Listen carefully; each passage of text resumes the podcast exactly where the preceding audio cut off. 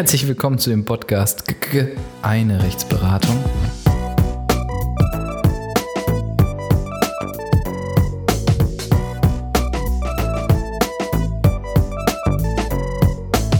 Ähm, wir haben wieder eine Userfrage erhalten und zwar eigentlich eine Frage, die oftmals in der Praxis vorkommt, nämlich gibt es Möglichkeiten, die Zahlung eines Bußgeldes wegen Geschwindigkeit zu vermeiden? Ja, ähm, ganz grundsätzlich ist es so, natürlich gibt es das. Ähm, zwei Voraussetzungen werden da gegeben. Das wäre erstmals der Freispruch ähm, in einem späteren Verfahren oder eine Einstellung beispielsweise beim Verfahren der Ordnungswidrigkeitsbehörde oder auch in einer späteren Hauptverhandlung.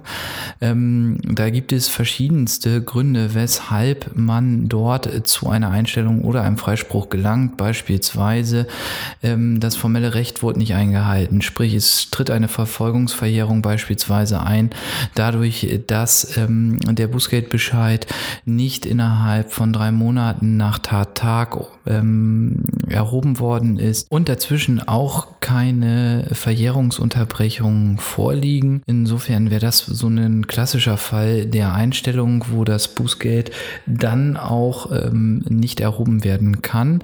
Ähm, auch häufig ist natürlich, dass ähm, eine falsche Fahrereigenschaft äh, angenommen wird, zum Beispiel die Messmethode fehlerhaft ist und dadurch andere Toleranzen anzusetzen sind, so dass die Geschwindigkeitsüberschreitung außerhalb des Bußgeldrahmens steht. All das müsste man dann im konkreten Fall besehen. Ähm, so ein Allheilmittel, wie sich wahrscheinlich der User vorstellt, Mensch, komm, das gibt es nicht. Es gab eine ganze Zeit, wo eine sogenannte Verjährungsfalle aufgebaut worden war.